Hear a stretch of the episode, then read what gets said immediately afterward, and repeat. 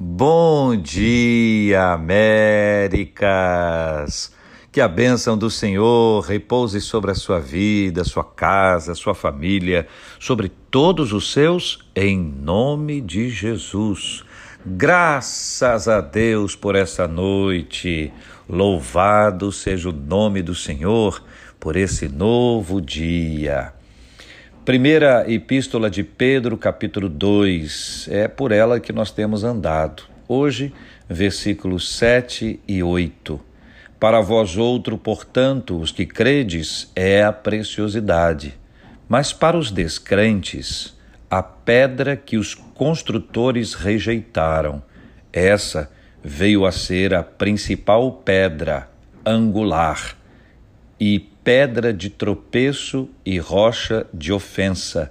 São estes os que tropeçam na palavra, sendo desobedientes para o que também foram postos. Mais uma vez, esse texto bíblico fala sobre pedra. São várias as menções a essa linguagem que era tão importante e tão fácil de entendimento.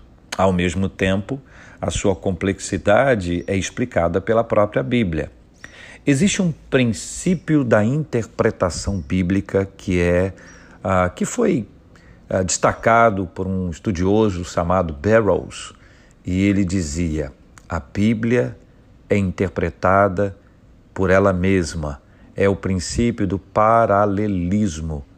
Todas as vezes que você estiver estudando a Bíblia e não entender bem um texto, procure outros textos que falam sobre o mesmo assunto ou que estejam de alguma forma conectados, porque os outros textos vão te ajudar a entender este texto. Este aqui, por exemplo, ele tem duas menções importantes. A primeira é relacionada ao versículo 7, que está lá no Salmo 118, versículo 22, que diz assim: A pedra que os construtores rejeitaram, essa veio a ser a principal pedra angular. Veja como é impressionante essa conexão. A, a outra conexão está no versículo de número 8, e aí é uma menção, mais uma vez, ao profeta Isaías, capítulo 8, versículos 14 e 15, que diz assim: ah, Ele vos será santuário, mas será pedra de tropeço e rocha de ofensa às duas casas de Israel, laço e armadilha aos moradores de Jerusalém. Muitos dentre eles tropeçarão e cairão, serão quebrantados, enlaçados e presos.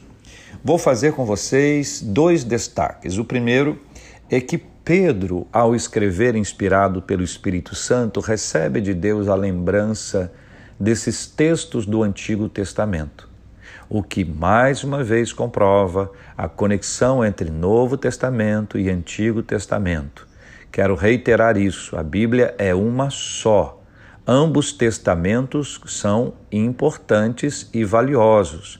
Não se pode prestigiar um, não se pode dizer que este ou aquele é o mais ou é mais importante.